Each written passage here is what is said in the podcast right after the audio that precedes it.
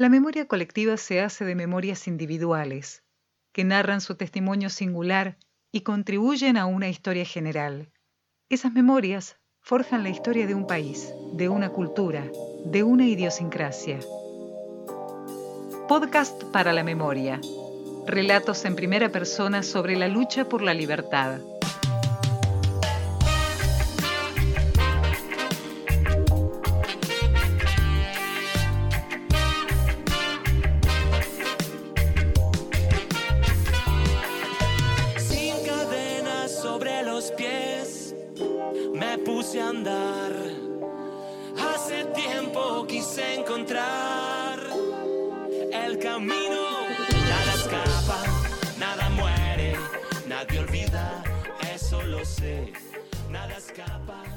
Rolandi fue detenido y desaparecido el 1 de octubre de 1976. Tenía 20 años. Pasó 74 días en el primer cuerpo del ejército en Palermo y de allí lo trasladaron a disposición del Poder Ejecutivo Nacional a la cárcel de Devoto y más tarde a la Unidad 9 de La Plata. Después de más de dos años preso y de insistir en cinco oportunidades para conseguir la opción del exilio, los militares le permitieron salir para irse del país. El destino fue Francia.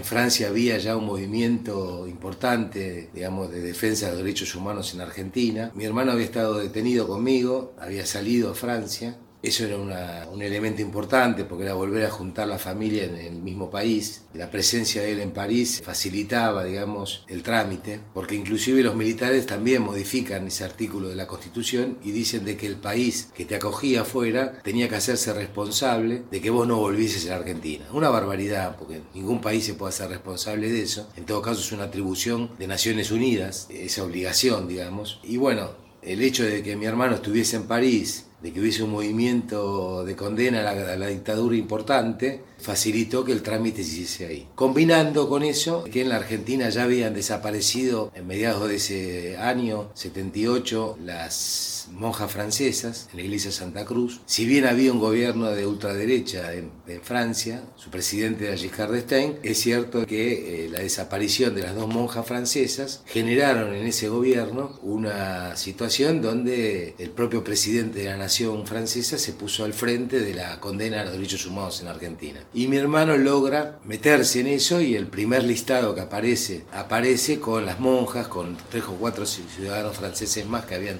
desaparecido en Argentina y en eso cuela mi nombre también. La charla ocurre en el patio de Gustavo. El mate va y viene y va templando la mañana ventosa. Mientras escuchamos a Montán, Gustavo se emociona.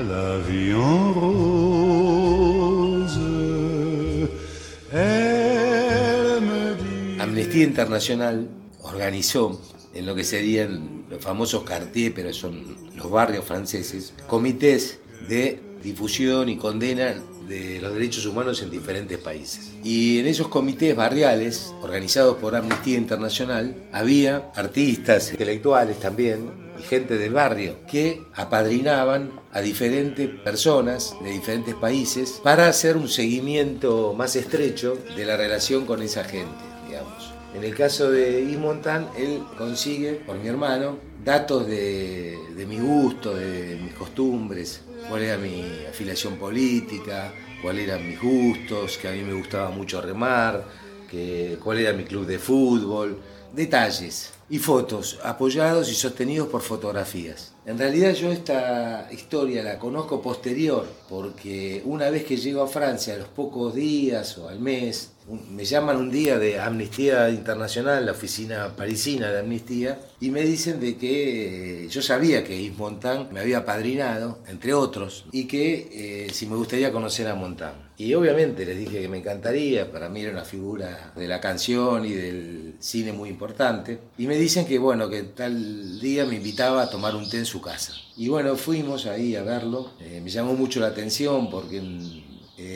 Y en un estudio que tenía Yves, tenía un corcho, una especie de corcho, donde pegaba las fotografías de los compañeras y compañeras que él había padrinado. Y había un pedazo, un, tramo de, ese, de esa pared donde estaba mi historia, digamos. Fue muy impresionante, fue muy, muy amable, él es de origen italiano, así que chapuceaba un poco el español y nos podíamos entender, yo todavía prácticamente no conocía el francés. Fue muy emotivo el poder conocerlo personalmente por lo que significa Yves, pero aparte el saber de que se había preocupado por mi libertad. En una película de Pino aparece una gran marcha que se hizo en París, que terminó en la Notre Dame, donde los cinco cultos hacían una ceremonia de condena a la dictadura militar argentina la cabeza de la marcha fue una marcha importantísima, compuesta por artistas. La cabeza de esa marcha, entre ellos estaba Yves Montand, y estaba Catherine Deneuve, estaba Lino Ventura, bueno, y otros compañeros más. Y recuerdo que la Notre Dame tiene un puente que cruza el Sena antes de llegar a, lo que sería la plazoleta de la iglesia. La marcha se para ahí y bueno, yo intento con, mucho, con mucha vergüenza, timidez, acercarme a la cabecera, no estaba muy convencido. Y cuando él me ve a pocos metros, me invita a acercarme, me presenta al resto de las compañeras y compañeros artistas y puedo caminar unos pasos con él, agarrado del brazo, compartiendo ese momento.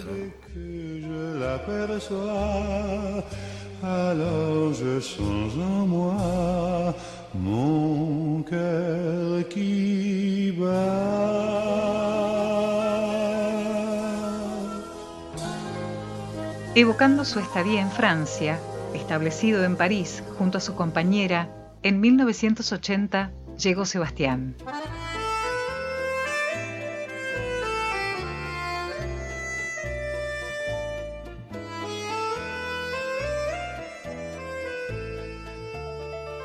Nos habíamos propuesto que el pasaje por Francia sea un pasaje transitorio, pero sabíamos que cuando se diese el momento, eh, nosotros íbamos a volver.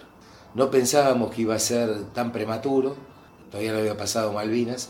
Obviamente, la llegada de una criatura como mi hijo significaba que esa decisión de pareja de volver o quedarse tomaba una dimensión distinta, porque había ya algo muy en concreto y común que la, la llegada de una criatura.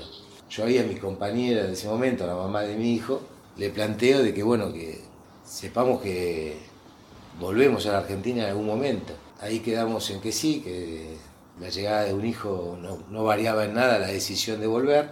Aclarando también de que la, la vuelta nuestra no era una vuelta ni clandestina, ni bajo otro nombre, yo estaba convencido que había que volver a la Argentina a seguir peleando, a consolidar ese proceso que se abría, pero en condiciones absolutamente legales. ¿eh? Y bueno, así fue, la llegada de Sebastián en febrero del 80, a los tres años, casi tres años, se da el retorno a Argentina. Alfonsín asume el 10 de diciembre del 83 y yo el 10 de diciembre a la mañana estoy pisando esa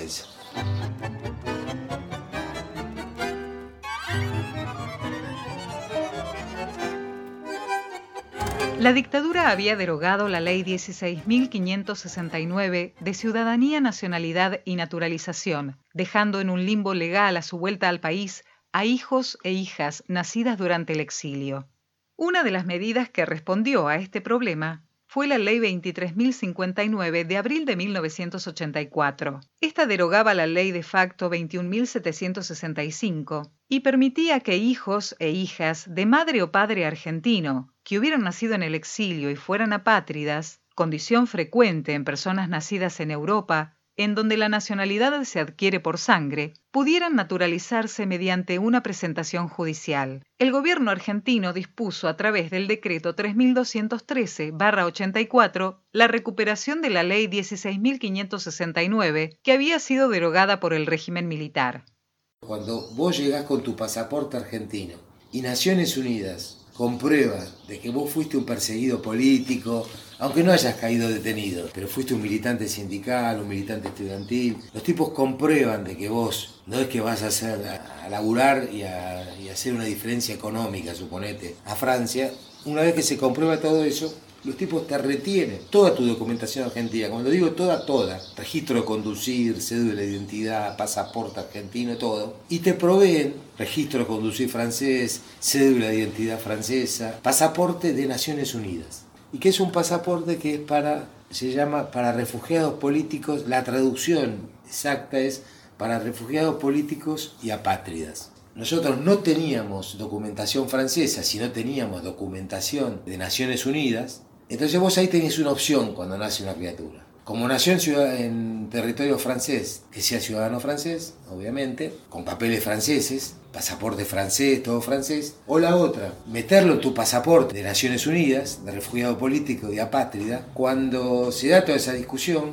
la mamá de Sebastián quería hacerlo francés, y yo dentro de las locuras de ese momento le planteo de que uno de los condicionamientos para ser presidente de los argentinos, presidente de la nación, es que vos tenés que ser ciudadano argentino, naturalizado argentino. Entonces yo le digo, mirá, le vamos a cagar un puesto de trabajo, Sebastián. Y mire, dice, ¿qué puesto de trabajo? Y le digo, él nunca va a poder ser presidente de los argentinos, porque va a ser ciudadano francés, en todo caso naturalizado argentino, pero no va a poder ser. Fue una anécdota muy cómica, pero el chico resultó ser incorporado a nuestro pasaporte de refugiado de Naciones Unidas, situación que después generó cierto inconveniente acá en la Argentina, porque inclusive era una escuela pública donde no lo querían mantener hasta que pudimos llegar al presidente de la Nación y gracias a esta anécdota de, que Sebastián había tenido problemas en una escuela pública de Buenos Aires, Alfonsín saca un decreto especial que plantea que todos los hijos de refugiados políticos que naciesen en el exterior entre el 24 de marzo de 76 y el 10 de diciembre de 83 podían automáticamente adoptar la ciudadanía argentina.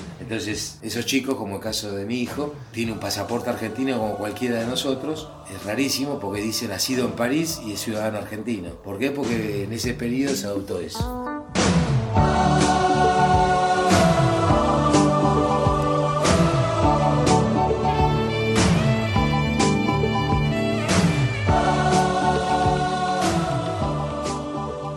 La vida es una sumatoria de ratos de felicidad. Por su forma optimista de ver la vida, aún en circunstancias extremas, Gustavo nunca perdió el buen humor.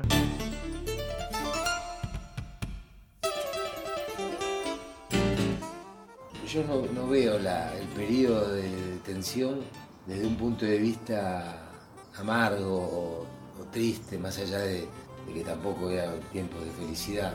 Pero yo he leído un autor italiano, Vasco Pratolini, de la época de resistencia al fascismo italiano, que en uno de sus libros, que es Crónica de Pobres Amantes, el tipo hablaba de la felicidad como que algo que no existía la felicidad, sino ratos de felicidad. Y el tipo lo que planteaba es eso, que la vida son ratos, son una sumatoria de ratos de felicidad. A mí me ha quedado muy grabado eso, un tipo que había estado preso también en el fascismo italiano.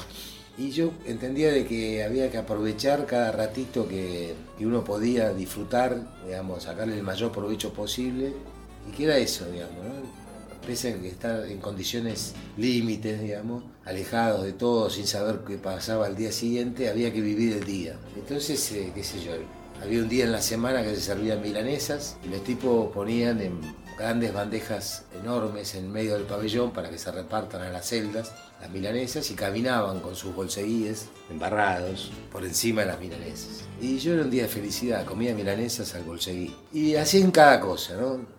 Partido de fútbol. Para mí era eso, que había que aprovechar al máximo esos ratos porque también pensaba de que podían venir ratos que sean mucho más jodidos. Entonces un compañero, un gran compañero, un profesor universitario de La Plata, me había bautizado de compacto, como que no había bala que entrase. Cualquier cosa que pasaba, por más insignificante y pequeñita que sea, eh, había que aprovecharla y bueno.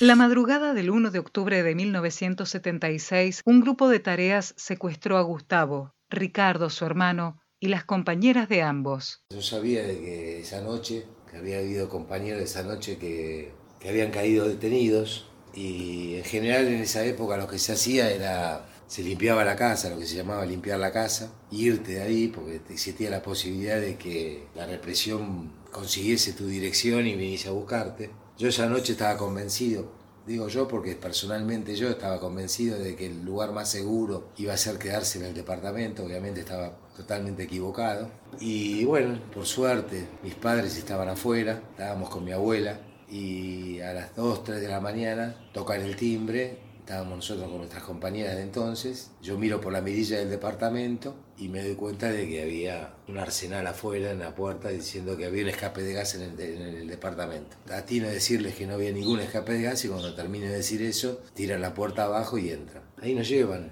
a las chicas se dan cuenta de que no, no había ningún tipo de, involucramiento y al día siguiente, digamos, eso fue durante la noche, casi llegando a la noche siguiente las liberan. Obviamente todo esto sin saber dónde estábamos. Yo tenía una presunción porque por la distancia, yo vivía cerca de Plaza Italia, por la distancia que había recorrido el auto iba en un baúl, así que eran encapuchados, no tenía idea de dónde iba, pero me parecía de que por la distancia que había recorrido, el primer lugar de, digamos, de destino fue el primer cuerpo de ejército ahí en Palermo y luego fuimos distribuidos, fuimos divididos en diferentes lugares que en general no, no, conozco. ¿no? Como no había ninguna causa, no se encontró nada para poder encauzarnos, meternos en una causa judicial, ahí nos ponen a disposición del Poder Ejecutivo, ¿no? que es una, una atribución que se tiene siempre cuando hay estado del sitio, que es como vos sos una persona peligrosa a la seguridad del Estado, te dan lo que se llama el decreto de PEN, el decreto del Poder Ejecutivo, y te ponen a disposición del Poder Ejecutivo. Estar en una cárcel común a disposición del Poder Ejecutivo Nacional le daba cierta tranquilidad.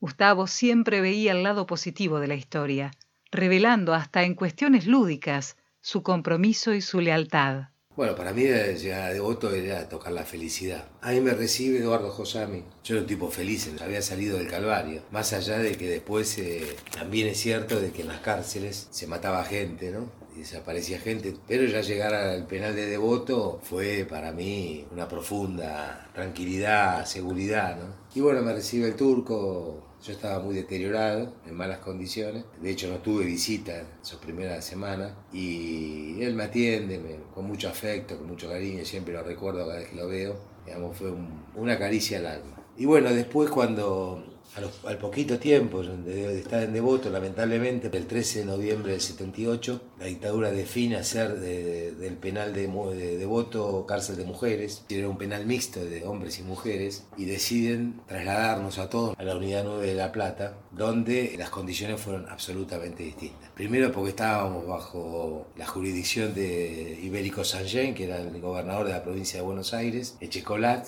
y un penal de penitenciarios muy jóvenes, con mucho odio y ímpetu por, por querer golpear y bueno, y ahí desaparecieron compañeros, mataron compañeros. Bueno, ahí me bolean y ahí en La Plata dividen los pabellones por fuerzas políticas, digamos, y hacen un pabellón de sindicalistas. Y como yo venía de haber sido delegado textil, me mandan al pabellón de sindicalistas y ahí logro conocerlo, yo no lo conocía hasta ese momento, una gran persona, el maestro Alfredo Bravo, que venía de la tortura y bueno, ahí me tocó hacer un poco la función de curarle las piernas. Ahí estuve un tiempito con el maestro Alfredo Bravo, que después, porque hubo una gran campaña internacional, lo logran liberar, entonces sale en libertad. Era un conspicuo fanático de River Plate, tan fanático como yo, la diferencia que yo soy de Boca. En ese diciembre del 78, Boca juega la Copa Libertadores y nosotros la, la, única información que teníamos, obviamente era de noche, el partido, era escuchar muy de lejos las radios de los guardiacárceles que estaban en, medio de los pabellones que eran los que los custodiaban. Y bueno, me entero, nos enteramos todos, los hinchas de boca, de que habíamos salido campeones. Entonces habíamos ya arreglado antemano que para festejar el campeonato de Boca íbamos a hacer una jarreada, golpear jarras de metal contra los barrotes de las ventanas y hacer un poco de ruido, sabiendo que íbamos a ser sancionados después de eso. Pero era campeón Boca. Yo creo, no me acuerdo mucho, pero que éramos mayoría en el pabellón. Lo hicimos, obviamente, muy contentos, felices de que habíamos salido campeones y a los pocos minutos la guardia que requisa las celdas entraron a cada celda y preguntaban eran celdas de a dos en ese momento, en La Plata no había celdas más grandes, eran todas celdas de a dos o de uno, iban preguntando quién, de qué equipo era y habíamos festejado. Y Alfredo me dice a mí, decí que sos de River, que vos no festejaste. Y yo lo miro al maestro y digo, no, yo soy de Boca. Y bueno, entonces una fotografía muy, muy loca, todos desnudos, con las manos en la nuca, cantando por boca. Nos trasladaron a lo que se llamaban los chanchos. Los chanchos eran las celdas de castigo, que eran celdas sin ventana, oscuras, muy desagradables. En la parte los tipos ejercían ahí métodos de tortura. Pero bueno, estábamos felices. Había salido campeón. Pasan los años, pasan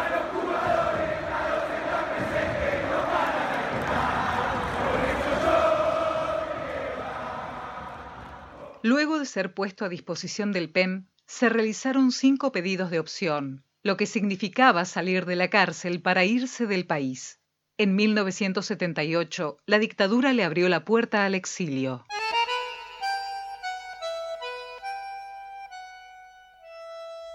Clarín era el único diario que publicaba los días domingos en su contratapa un articulito que decía las opciones que se daban a los presos políticos a disposición del Poder Ejecutivo.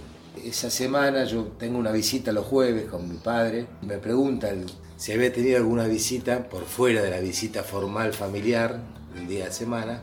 Y ya al terminar la, la visita de ellos, yo le digo, ah, sí, vino un francés. Y no le doy importancia un tipo de la Embajada de Francia. ¿Quién, ¿Qué te dijo que era? El cónsul francés. Y me dice, pero ¿cómo, Gustavito, el cónsul francés? Vine, ¿qué te dijo? Aparte había una, una predisposición mía a, digamos, no, no entusiasmarme con cosas que después no iban a salir. Él tenía información de que había movimientos del gobierno francés, no por mí, yo tuve la suerte de haber caído en una lista donde estaban las monjas francesas, la verdad es esa. Ese domingo los diarios no recibíamos un ejemplar por cada pabellón y se distribuía, a lo mejor el diario del domingo, una celda lo recibía el miércoles, el jueves. Me gritan desde un pasaplato lejos de que había salido en opción.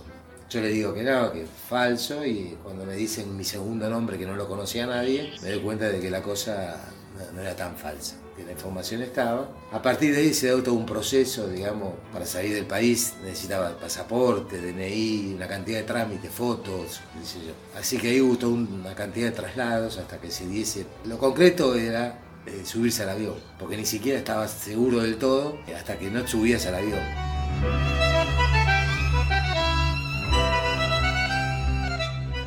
El traslado a Ezeiza fue tenso. Fue el último pasajero en subir. Gustavo viajaría con su padre y algunas semanas después se sumarían su madre y su compañera. Antes haría escala en Italia para una serie de charlas a las que había sido invitado por el gobierno italiano.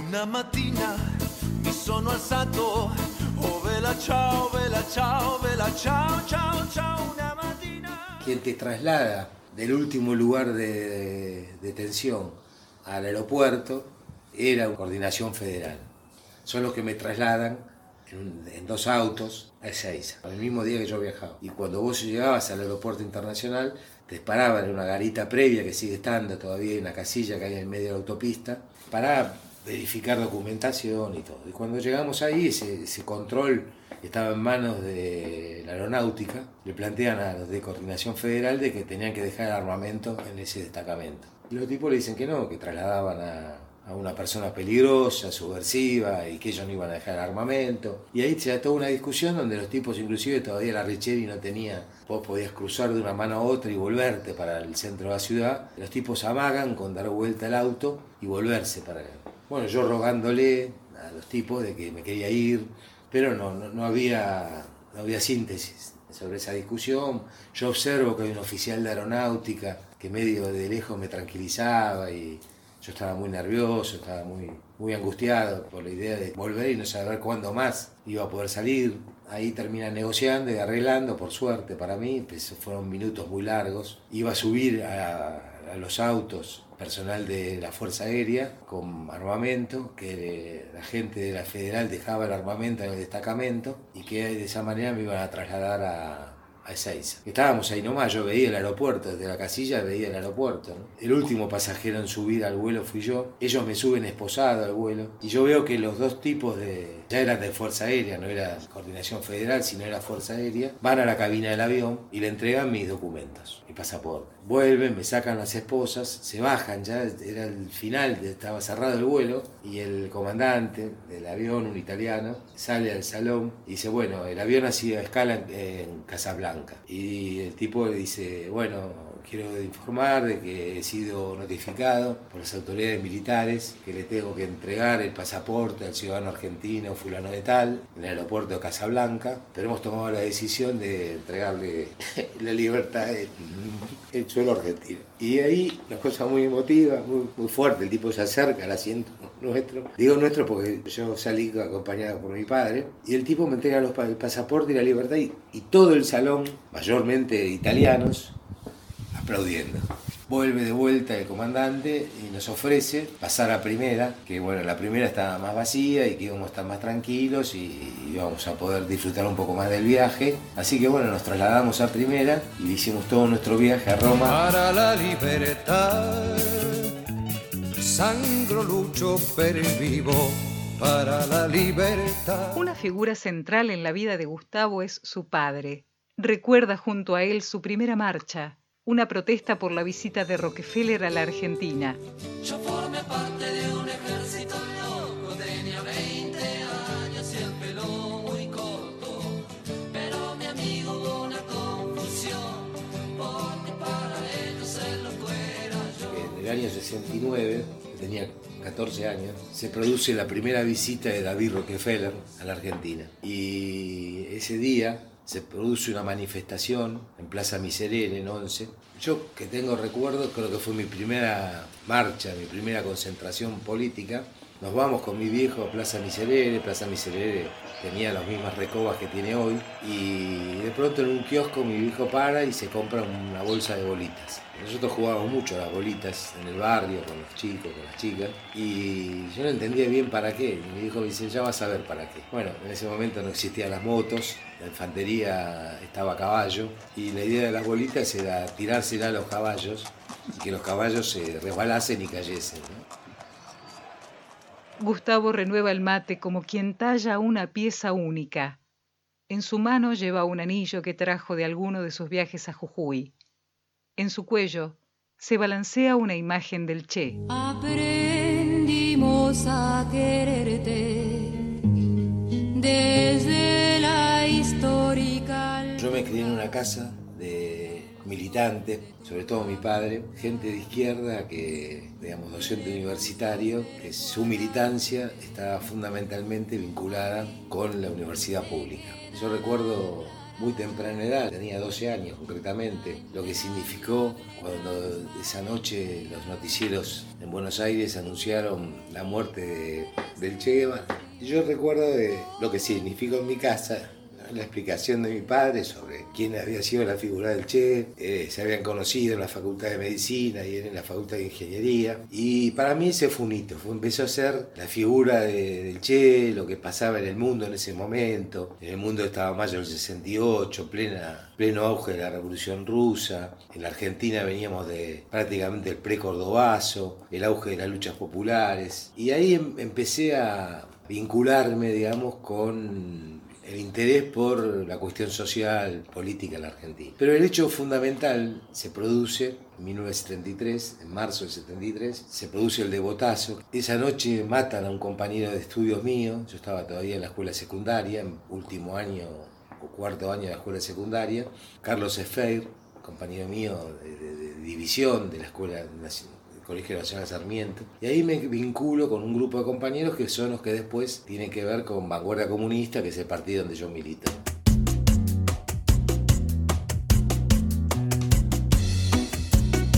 Su vida está completamente atravesada por la militancia.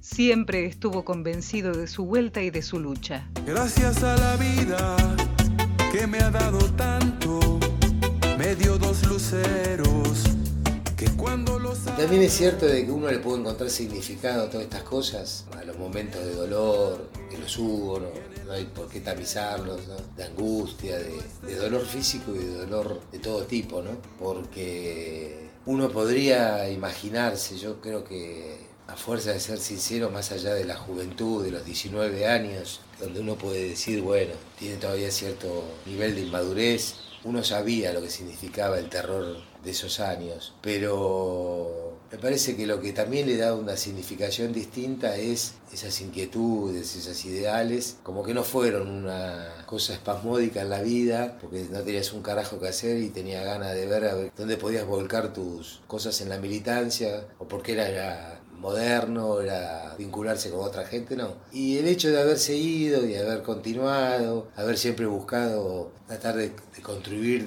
fundamentalmente desde los laburantes, creo que mi- hoy mi experiencia en la Central de Trabajadores tiene que ver también con esa historia. Yo sabía que volvía, sabía que volvía ¿no? a, a ver pasar la vida de la vereda, sabía que tenía intenciones de poder de vuelta involucrarme, no digo que fue fácil, no, nada de fácil. Yo elegí la salud de los trabajadores. ¿Por qué? Porque me interesaba ver un poco qué es lo que estaba pasando en ese vínculo que hay entre la salud y el trabajo. Entonces yo ahí compensaba dos cosas. Por un lado le, daba el gusto a mi viejo de ser un graduado universitario, que aparte quería ejercer la docencia universitaria, al poquito tiempo, a los dos años de haberme recibido, ya ingreso en la cátedra de Relaciones del Trabajo y en la cátedra de Condiciones y Medio Ambiente de Trabajo como profesor, al principio de honor y después llegué a ser adjunto de la cátedra. Y para mi viejo fue una compensación que yo creía que se la tenía que dar. Pero yo tenía que conjugar eso con algo que me sirviese a mí desde los trabajadores, que pueda ser una contribución desde la academia. Me introduzco de vuelta en el movimiento sindical desde la salud de los trabajadores. De hecho, hago como 10, 15 años de capacitación en temas salud y trabajo. Así que conjugué ambas cosas, me salieron bien. Iniciada la década del 90, Gustavo realizaba las capacitaciones en salud laboral en la Unión Obrera Metalúrgica de Villa Constitución, provincia de Santa Fe.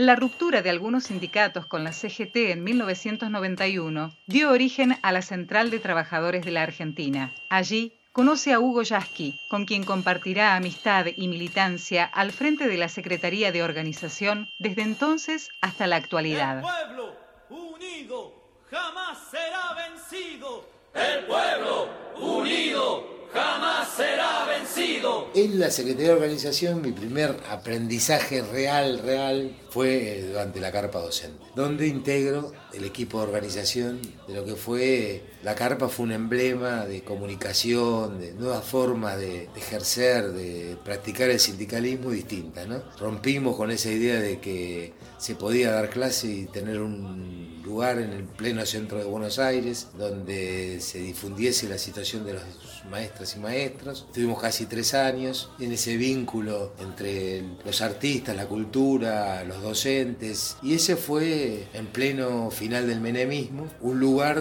donde se congregaban todas las luchas del resto de los sectores, todas las luchas se congregaban en la Plaza de los Dos Congresos, en la carpa docente. Y a mí me tocó el privilegio, por gracias a Hugo y a otro grupo de compañeros, del equipo de organización de eso, que significaba todo, ¿no? las movidas culturales, los actos, todo lo que hubo ahí en esa carpa. Y ahí aprendí mucho, ese fue, para mí esa fue mi universidad, esos tres años fueron mi universidad en cuanto a organización de eventos. Cuando se produce en el 2006 la ida de Hugo a la CTA como secretario general, yo me voy con Hugo. Hasta que en el segundo mandato de Hugo me proponen eh, integrar la secretaría, ser el nuevo secretario de organización. Y me parece que el posgrado, digamos, para decirlo de alguna manera, a lo que fue la Carpa Blanca fue la experiencia de resistencia al macrismo.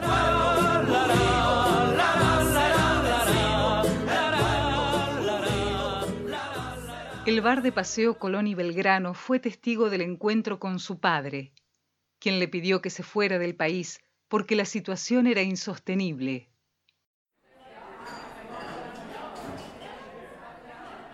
Tenés que irte. La cosa está muy jodida, está todo muy bravo. Yo te recomendaría que te vayas. Acá tenés guita, tenés un pasaje. Nos reencontramos en Brasil. Y yo, inmiscuido por los 20 años, también, hay que decirlo, le digo, mira, no, no, guardate el pasaje.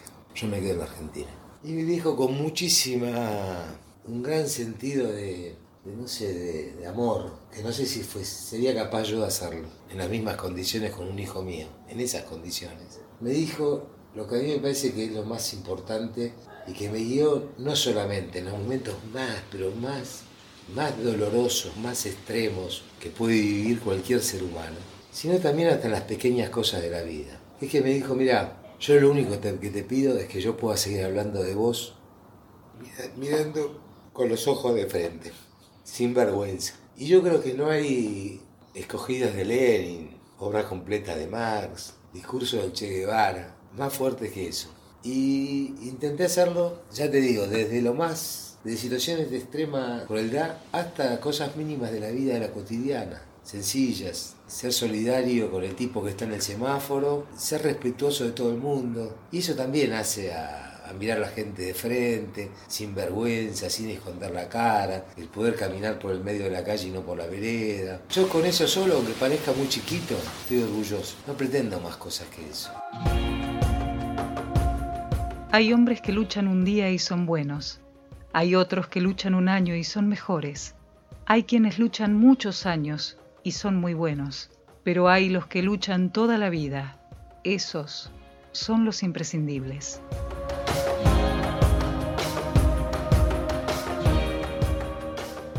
Desde aquellos años hasta hoy, Gustavo nunca bajó sus banderas, ni olvidó sus ideales, ni menguó su compromiso militante. Pero sobre todas las cosas, nunca dejó de sonreír, ni perdió el buen humor. Siempre tuvo la certeza de que nada de lo ocurrido fue en vano y de que su vuelta fue para seguir luchando.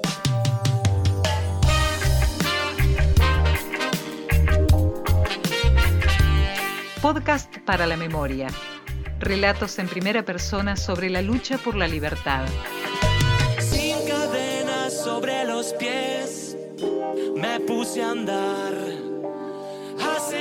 Hace tiempo quise encontrar. Para el seminario Comunicación y Derechos Humanos, narrativas sobre las memorias. De la carrera Licenciatura en Comunicación Audiovisual de la Universidad Nacional de San Martín. Docente a cargo, Josefina Giglio. Sin cadenas sobre los pies. Sin cadenas sobre los pies. Testimonio. Gustavo Rolandi. Idea, producción y realización. Paula Maitía. Octubre 2020, Buenos Aires, Argentina.